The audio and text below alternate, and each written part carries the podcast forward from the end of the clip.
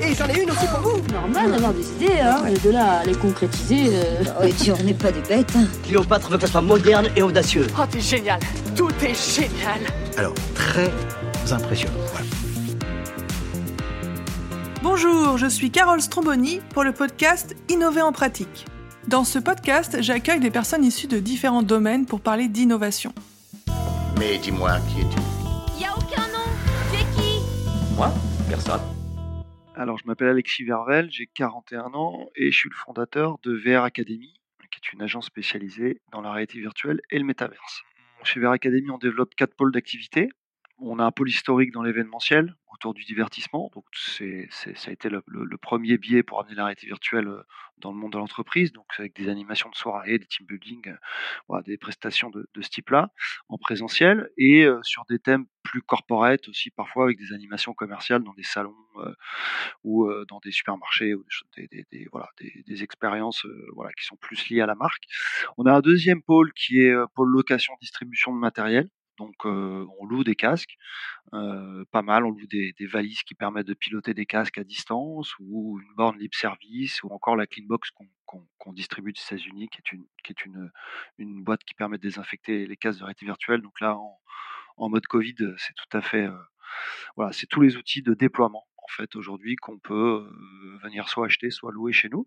Ensuite, on a un pôle studio 360 où là on produit des applications promotionnelles, principalement pour l'aide à la vente, euh, l'onboarding par exemple. Euh, et le dernier pôle, c'est le pôle métaverse, qui est le pôle un petit peu à la mode euh, en ce moment. En tout cas, c'est le pôle le plus actif. Donc, on organise des meetings virtuels collaboratifs, donc pour faire découvrir bah, ce que c'est que, cette façon de, cette nouvelle façon de se réunir à distance en étant représenté par un avatar à la place d'une visio. Voilà, on fait ça pour, plusieurs sociétés et en ce moment on fait pas mal de codir de grands groupes. Voilà, donc c'est assez intéressant puisqu'on on leur montre ce que c'est que le, future job. euh, voilà, on va commencer à se passer dans quelques années et il y a déjà des boîtes qui commencent à, déployer. Génial, et j'ai vu aussi que vous aviez organisé un événement chez Meta, donc euh, ex-Facebook. En fait, on organise, on réalise tous les événements virtuels pour le groupe Meta, donc anciennement Facebook et Avas. Et le groupe Facebook, c'est eux qui ont créé les Oculus, euh, c'est eux qui ont lancé le Metaverse. C'est entre guillemets le, moteur du Metaverse aujourd'hui. Peut-être Apple dans un an. Et puis euh, Avas, c'est une agence qui, a décidé de se spécialiser là-dedans. On a la chance de pouvoir opérer pour eux et, de, faire découvrir ces technos à tous leurs clients. Alors le Metaverse, alors, il y a plein de définitions, mais, globalement, euh, c'est euh, se réunir à distance euh, dans un monde virtuel en étant représenté par un avatar. Donc ça change complètement la donne par rapport à ce qu'on a l'habitude de connaître, puisque du coup ça se présente un petit peu comme un jeu vidéo. Donc c'est beaucoup plus gamifiant et on a beaucoup plus d'interaction. C'est un, changement radical en fait, puisque les, modes de collaboration traditionnels en visio font que en général, il y en a un qui parle, les autres écoutent. Euh, c'est assez boring. En tout cas, c'est ce que nos clients viennent nous voir justement parce qu'ils veulent quelque chose de plus interactif. Euh, et c'est ça qu'ils trouvent dans le métaverse. Voilà. Et c'est ce côté un peu gamifiant qui se passe au casque ou sur PC, parce que ça marche aussi en ligne. Euh, évidemment, on n'a pas l'immersion quand on est devant son écran, mais fait qu'on est beaucoup plus motivé parce qu'on est tout le temps acteur, puisqu'on se déplace. Donc, on peut se déplacer, bah, évidemment parler avec les autres, faire tous les outils de conférence. Donc, on, est dans, un mode d'action et pas dans un mode spectateur. Donc, ça change tout. En fait, ça change tout pour pour la mémorisation, pour la concentration, pour l'engagement. Donc, c'est un nouveau média qui, qui, marche très très bien. Voilà. Ah, Génial, on va en parler un peu plus dans la deuxième partie sur l'innovation. Et avant d'y passer, est-ce que tu pourrais nous partager un peu quelle est ta plus grande fierté professionnelle ou personnelle Bah, en tout cas, ces, derniers mois, parce qu'après, sur une vie, il y en a sûrement, comme tout le monde, plusieurs, mais enfin, ces derniers mois, c'est d'avoir réussi à, basculer, en tout cas à ne pas tomber dans l'écueil de la crise qui nous est tombée dessus avec le Covid, puisque à l'époque, on faisait 80% de notre chiffre en événementiel, donc ça a été quand même légèrement le feu à l'usine. Donc, il a fallu passer ce- cette période et moi j'avais déjà monté une société il y a quelques années qui avait subi la crise de 2008 qui était allée au tapis et donc cette fois-ci j'ai dit non ça se passera pas comme ça et, on a bien réussi à, à, à éviter cet écueil et en même temps surtout à rebondir Voilà. C'est-à-dire que finalement, ça nous a permis d'avoir du temps, cet arrêt d'activité pour pouvoir développer des nouveaux business. Et aujourd'hui, à la sortie du Covid, on est beaucoup, beaucoup plus fort qu'avant, puisqu'on a développé quasiment bah, le, même chiffre d'affaires que ce qu'on faisait en événementiel, sauf que maintenant, quand l'événementiel reprendra, on sera beaucoup plus fort. Voilà. Je ne vais pas dire que c'est grâce au Covid, mais presque. Voilà. Oui. Et grâce à Facebook. Oui, bien sûr. Après, il faut toujours des, sur un marché, il y a toujours des, pionniers qui permettent de lancer, surtout sur des marchés totalement nouveaux comme cela. Euh, donc, c'est sûr que c'est pas nous euh, qui, allons. Euh, voilà. Par contre, on, apporte notre pierre à l'édifice en, participant à cette évangélisation de, ces nouvelles technologies. Voilà. Oui, c'est vrai que quand j'étais allée te, te, voir dans tes locaux en 2018, c'était très orienté événementiel VR et tu étais d'ailleurs le leader déjà en France sur ces sujets-là avec une stratégie euh, de marketing très très puissante. Et c'est super que vous ayez pu bah voilà développer dans le métaverse dans le virtuel. Et d'ailleurs c'est un chemin assez naturel j'ai l'impression quand même bah, ça a été assez naturel parce qu'en fait le, métaverse c'est du web VR donc c'est quelque part c'est donc de la VR sur le web. Donc ça reste de la VR en fait. Donc évidemment parce que ça fonctionne au casque, euh, mais parce que ces technologies ont été transposables sur PC. C'est ça qui nous a permis en fait de, développer euh, toutes ces offres, euh, parce qu'aujourd'hui les casques sont Aujourd'hui, les casques à 350 euros, donc aujourd'hui, c'est plus un souci. Euh, tout le monde peut s'équiper. Je dirais qu'il y a un an, un an et demi, quand on a commencé le, le le sujet c'était vraiment de le faire sur PC, à distance. Donc, et on l'utilisait pas beaucoup puisque les acteurs de la réalité virtuelle favorisaient euh, des, des, des, expériences au casque, évidemment, parce que l'immersion apporte quelque chose d'extraordinaire. Euh, donc, on avait un peu le délaissé comme étant un sous-produit. Du coup, c'est revenu sur le devant de la scène. Euh, il y a eu une appétence en face et on a pu euh, on a pu faire ses premiers euh, métaverses il y a un an et demi, jusqu'à aujourd'hui où on refait du présentiel en métaverse. Tu as trop d'imagination, t'as toujours à des tours. C'est un événement considérable, une révolution.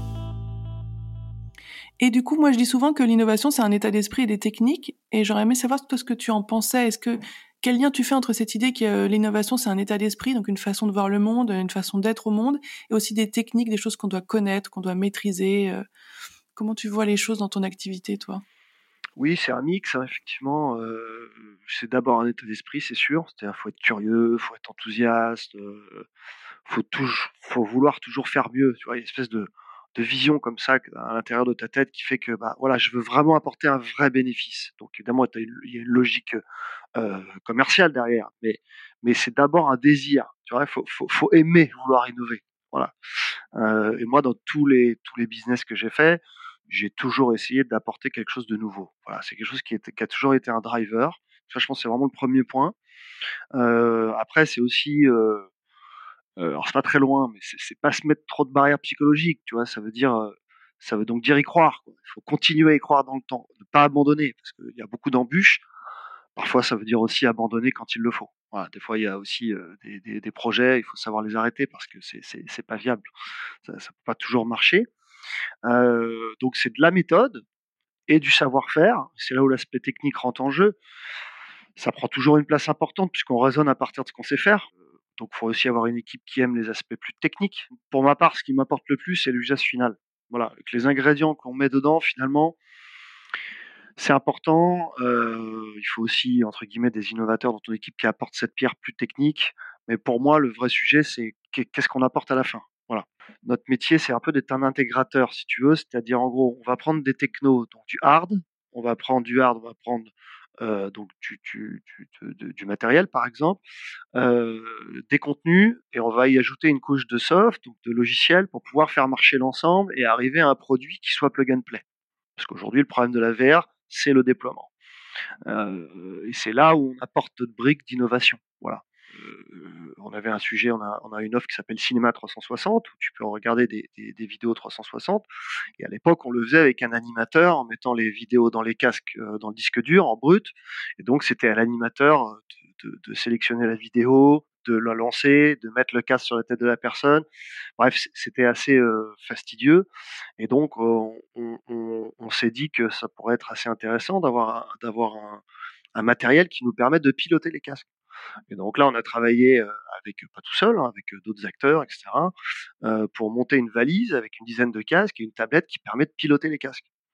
Et du coup, cette innovation qu'on a voulu faire d'abord pour nous, ensuite, on l'a vendue aux autres, puisque maintenant, on, vend ces valises de manière complètement autonome pour ceux qui, le souhaitent, pour ceux qui veulent faire de la formation, par exemple. voilà. Donc voilà un bon exemple d'un point de vue d'un besoin qui était au départ pour nous et qui ensuite s'est transformé en offre commerciale puisqu'il y a d'autres gens qui ont le même besoin que nous. Donc, comme on a fait cet effort de développer ça, bah, pourquoi pas le vendre Voilà. Et, finalement rendre service à d'autres personnes. Donc là, on voit bien que dans notre, dans notre départ, sur l'aspect de départ qui nous a motivés, c'était quelque chose de faciliter l'usage. C'était ce que je te disais par rapport au, notre façon de, faire. Donc voilà un exemple qui n'est pas une révolution, mais qui est simplement euh, quelque chose qui nous fait gagner beaucoup de temps et d'argent au final. Voilà. Oui, oui, non, c'est très, très intéressant. Et justement, euh, l'usage c'est essentiel et, je te rejoins complètement là-dessus. Mais avant de, de, continuer sur la technique, si comment dire, le métavers c'est un peu assez populaire et on peut avoir envie de se lancer. Mais en termes techniques, quels sont les prérequis? Parce que je me souviens, moi j'avais euh, j'avais piloté une euh, une expérience en réalité virtuelle sur un technocentre, euh, un technicentre de la SNCF pour les, les gestes de sécurité. Et c'était très consommateur de temps, très cher. Il y avait des méthodologies, enfin, et du langage à, maîtriser. Comment ça se passe? C'est quoi les prérequis techniques pour quelqu'un qui aimerait se lancer? Alors, il y a, plusieurs choses qu'il faut regarder. Alors, d'abord, c'est le nombre de participants. Parce qu'en fonction de ça, on va choisir des applications métaverses qui permettent d'accueillir 15 personnes ou 50 personnes. Il va y avoir est-ce qu'on est veut faire du distanciel ou du présentiel?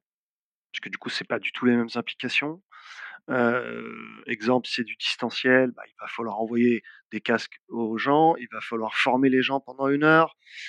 si c'est du présentiel, bah, il faut avoir sa flotte de casques entièrement prête et les animateurs quand même pour assurer la prestation sur place. Qu'est-ce qu'on va faire dedans? Quel est le programme? Voilà, c'est ce travail de la même manière qu'un événement euh, traditionnel, sauf qu'on est dans le cloud. Euh, et après, il y a des spécificités au métaverse qui, sont des spécificités plus techniques, comme je, viens de te dire, c'est-à-dire, il euh, bah, faut bien connaître les applications, il faut bien connaître les limites des applications. Voilà. Après, c'est juste de la connaissance métier, quoi. Voilà. Parce que c'est sur PC aussi. donc voilà, il y a des sujets sur PC, il y a des sujets de firewall, de VPN qui empêchent les connexions. Enfin, vraiment, c'est une expertise d'avoir vu tous les problèmes et de savoir les résoudre, en fait. Oui, c'est ça. Innover, c'est résoudre des problèmes. Et euh, innover, c'est aussi s'inspirer. C'est aussi, euh, moi, je parle beaucoup d'innovation contextuelle. Comme tu disais, à un moment, c'est pas très innovant, mais en même temps, ça a résolu des problèmes, ça a fait gagner de l'argent, du temps, euh, ça a permis des nouveaux usages. Toi, comment tu t'inspires pour innover? Est-ce que tu est-ce que tu lis des, livres particuliers, des blogs, des comptes, Instagram? Comment tu arrives à, capter un peu tout ce monde qui bouge qui t'inspire dans ta pratique professionnelle et ton activité? Alors déjà, euh, arriver à suivre l'évolution euh, euh, du monde de la réalité virtuelle, la réalité augmentée, du métaverse, déjà c'est, ça pourrait être juste un métier. Il y a des gens qui font que ça, notamment dans, dans, dans, certaines boîtes. Leur but c'est de voir tout ce qui se passe au niveau. Donc déjà, déjà c'est compliqué. Donc moi de mon côté, j'essaie déjà de me tenir à mon secteur d'activité. Malheureusement, j'ai pas la bande passante pour aller chercher des choses vraiment plus loin. Mais moi, ma source d'innovation, elle vient, elle vient principalement de, de, ce dont les, de ce que les clients me disent, de ce dont ils ont besoin. Donc, je viens avec des produits, des services, et ils me disent, bah non, mais il faudrait pas faire comme ci, il faudrait pas faire comme ça, etc. Je vais, te donner un exemple. On a attaqué le marché des campings et de l'hôtellerie pour vendre un dispositif de divertissement qui s'appelle Immerfix. Euh, après six mois de démarchage, trois salons effectués, bon, les retours, ils n'ont pas été super bons. La, la, plupart nous ont fait part en fait de leurs problèmes de ressources humaines. Tu vois, pour faire tourner une activité VR, il faut des gens. en fait, ils nous ont dit, ben nous, on n'a pas de gens. Euh, et ça, c'est revenu à plusieurs reprises euh, régulièrement. Et donc, on a décidé de développer une borne libre service. Donc c'est la même chose, mais en total libre service. Donc il n'y a plus, plus d'animateurs. On peut se passer des animateurs. Et trois mois après, là, on vient de sortir notre première borne libre service. Euh, donc moi, ça, vient de là en fait. C'est-à-dire que à force d'aller sur le marché, c'est là où on comprend quels sont les véritables besoins. C'est vraiment au contact des clients. Euh, Et, c'est là qu'on va aller sortir des nouveaux usages qui correspondent encore plus à ce, donc, à ce que les clients ont, besoin. Parce que la deuxième façon d'innover, c'est de se dire, bon, bah, ça c'est super, je crée, un, je crée un produit, façon startup, je crée un produit dont je pense que ça correspond euh, aux besoins du client, euh, je sors un, MVP, euh, donc le, le, minimum du produit pour qu'il tourne, je le soumets au marché et je prends les retours. Bah, souvent, on est à côté de la plaque. Voilà. Donc, parce que c'est aussi une manière de travailler que je trouve pas déconnante parce que ça permet de gagner du temps. Euh, mais du coup, les, les, une fois qu'on soumet ce produit qui est finalement imparfait, on, on, a des retours et là, on commence à rentrer vraiment dans le vrai sujet parce que là, c'est vraiment les vrais besoins des clients. Voilà. Ouais. Moi, j'aime bien dire chouette, un problème. Il y a quelque chose, à, il y a un défi à relever, quelque chose à résoudre. Ouais, non, c'est par exemple les défis. Euh, des exemples tout bêtes, mais le défi, c'est comment les défis qu'on avait, c'est comment on fait d'abord pour que le casque euh, soit, s'il tombe de la borne, qu'il ne se casse pas. Donc il, fallait trouver un système anti-casse, il fallait trouver un système anti-vol, il fallait trouver un système pour que la batterie soit tout le temps chargée, que le casque soit tout le temps chargé sur secteur. Euh, euh, donc voilà, il il y a une coque qui a été développée autour du casque qui permet d'insérer une gaine. Euh, donc voilà, ça c'était le premier point. Ensuite, euh, bah, il faut gérer le sanitaire. Donc en tac, bon, bah voilà, on a mis deux, deux, deux il y a des choses plus ou moins faciles, mais voilà, lister tous les, toutes les difficultés. Et puis après, dans le casque, comment rendre le casque autonome? Bah, il a fallu faire plein de développements, des, des, surcouches logicielles pour que le casque se mette en veille au bout de 15-30 secondes. Quand il se met en veille, il revient au menu de départ.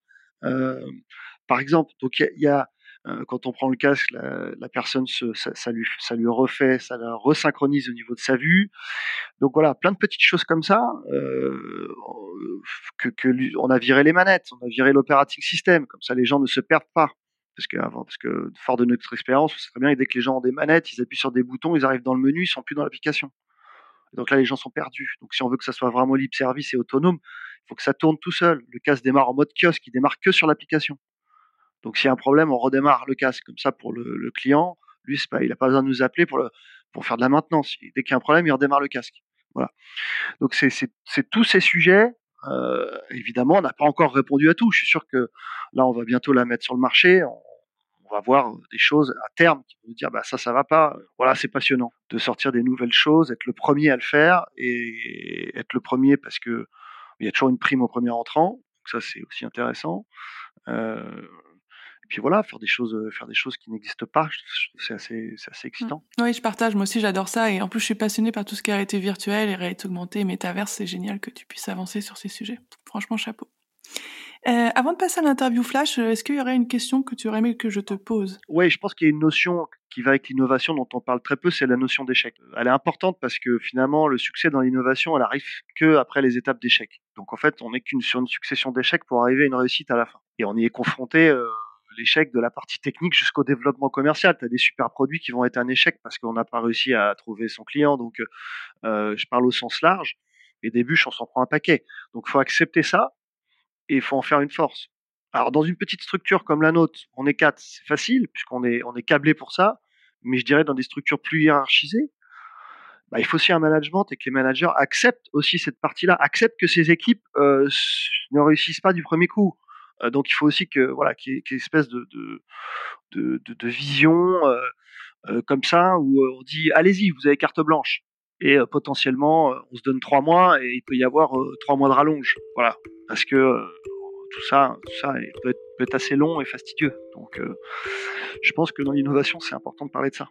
Oui, je te rejoins complètement. D'ailleurs, en innovation, on dit souvent il faut échouer vite, parce que c'est en échouant vite qu'on réussira plus vite aussi et qu'on aura appris des choses. Et c'est vrai que c'est un changement culturel majeur pour toutes les organisations. Hein. Ouais, puis c'est un climat de création qu'il faut créer, tu vois. Si les gens, ils ont peur de faire des trucs parce qu'ils vont se faire engueuler parce que ça marche pas, bah, ils feront pas.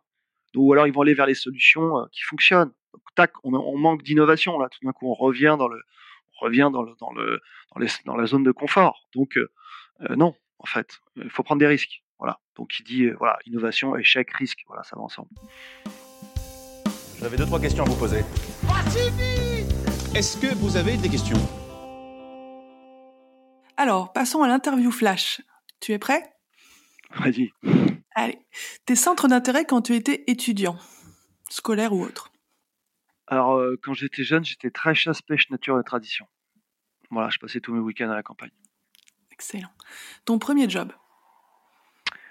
Euh, bah, ma première boîte à 25 ans, qui s'appelait Weekend Box, faisait des coffrets cadeaux week-end, un peu comme les Smartbox. Ton signe astro? Balance. Ton MBTI Euh, alors, je crois que c'est ENTJ. Euh, L'innovation la plus inspirante dans ton domaine ou en général?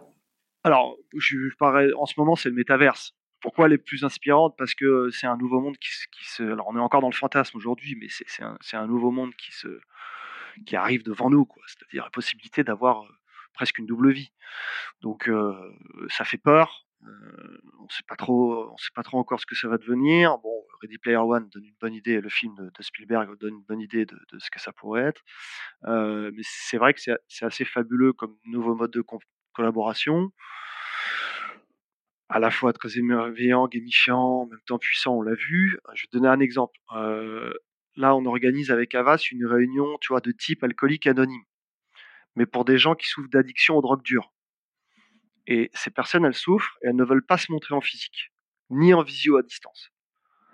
Donc, tu as compris, là, on va utiliser le métaverse grâce aux avatars comme mode de représentation, ce qui respecte du coup leur anonymat totalement, tout en anonymat nécessaire d'ailleurs pour libérer la parole de chacun. Et là, on voit bien que cette techno, elle apporte une véritable solution concrète à des problèmes concrets.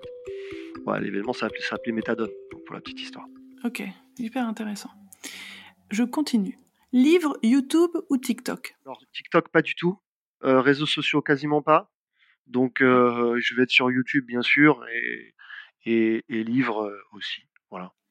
VR ou AR Pour l'instant, VR. Meta, Sandbox ou Second Life? Bah, groupe Meta, c'est ceux qui me font vivre en ce moment. Paris ou Bordeaux? Paris et Bordeaux.